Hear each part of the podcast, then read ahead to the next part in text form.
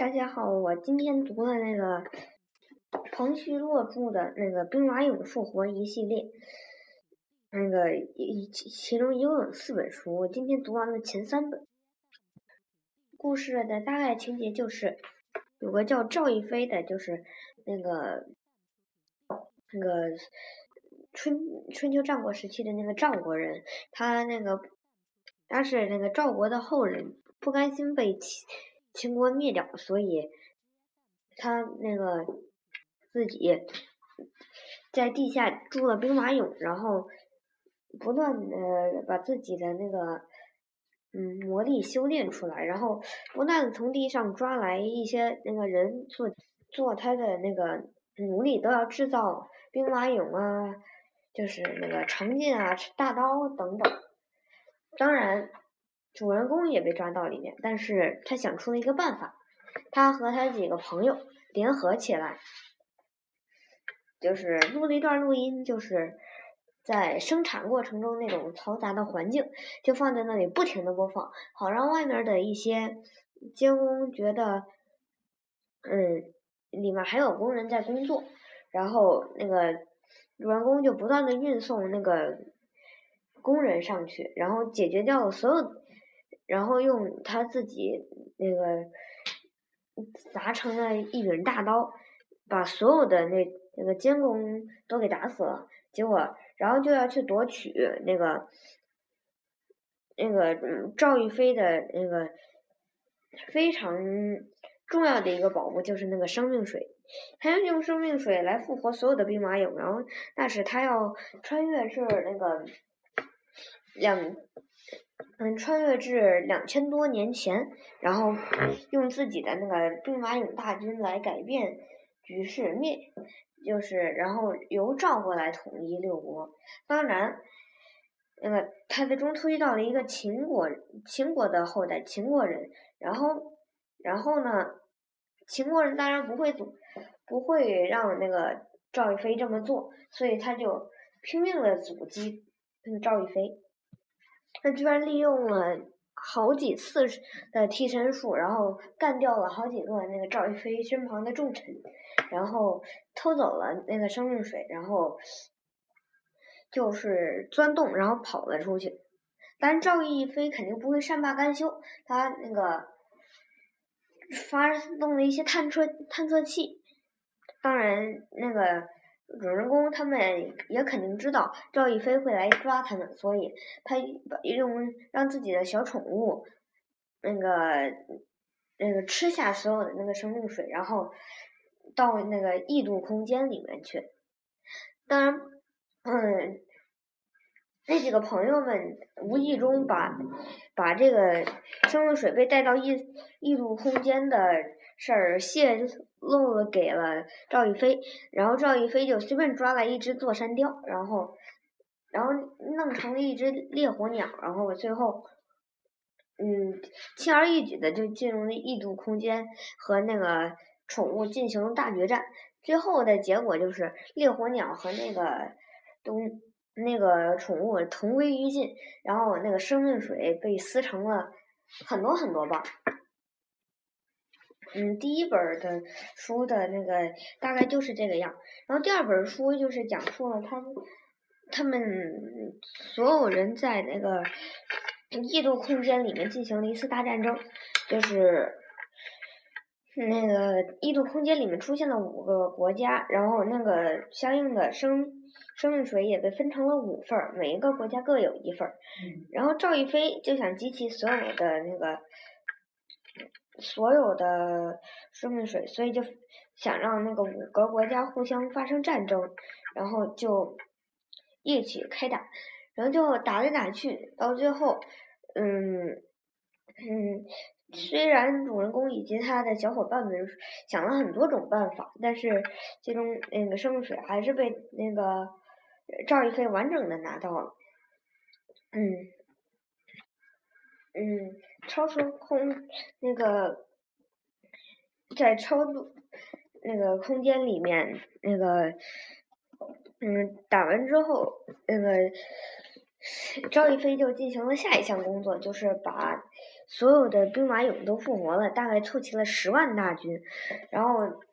嗯，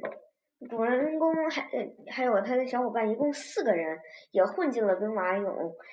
然后，然后和那个赵翼飞一起都做了，同时穿越到了那个嗯战国时期长平之战的时候。原来赵。秦国已经已经把赵国的四十万大军都围住了，然后赵国的那个军队正在任用赵猛来进攻，然后赵一飞一加入，一刀砍下去，十几个秦军就不翼而飞了。然后他就去参见了那个将军赵猛，赵猛觉得他很不错，就让他一起并肩作战，然后带进了十万兵兵马俑军队。从此，那个赵国人转守为攻，然后，嗯，一直把那个，嗯，秦军打到了那个两国边界上，在边界进行了惨烈的大混战。首先，那个秦军想到了一个很好的办法，就是就是主人公想想出了让那个坦克来对付兵马俑。当时没有坦克怎么办呢？就拿一石头造成一大堆装甲车，然后就能轻松的把那个把那些兵马俑都 碾过去。但是这样的方法对于长矛持长矛的兵马俑没有什么用，而那个而主人公又想到了下一个办法，就是从上空降降下来那个嗯那个。嗯，装甲车直接把提着长矛的那些兵全都直接给直接给撞死，但是这两招后来又没，后来又不行了。最后是因为那些嗯开战车的人都没有力气了，所以这个也不行。但是但是当兵马俑在浩浩荡荡的前往边境的时候。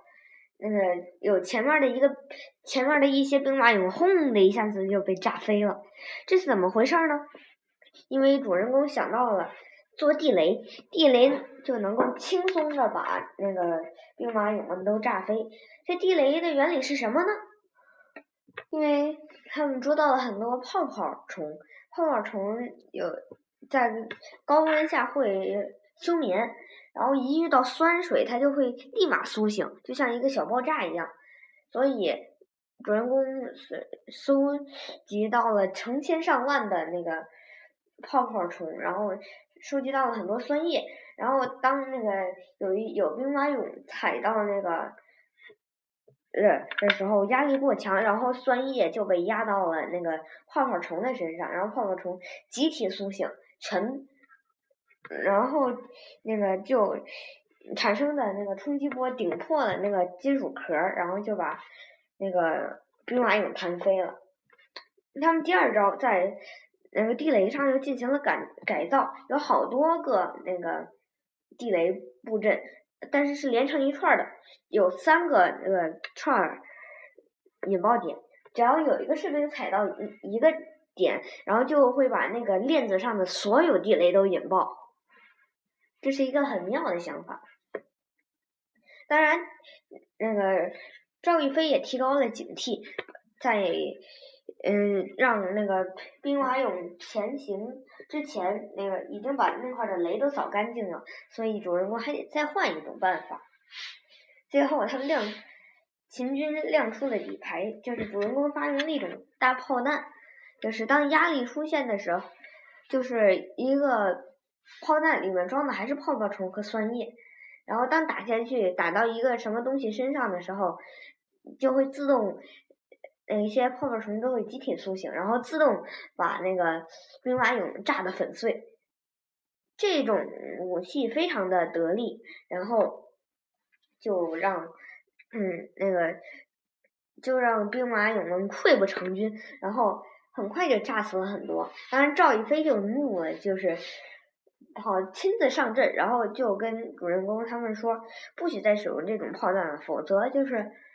绝不轻饶。嗯，失去就不能再用这些了，所以他只能亮出最后的武器，就是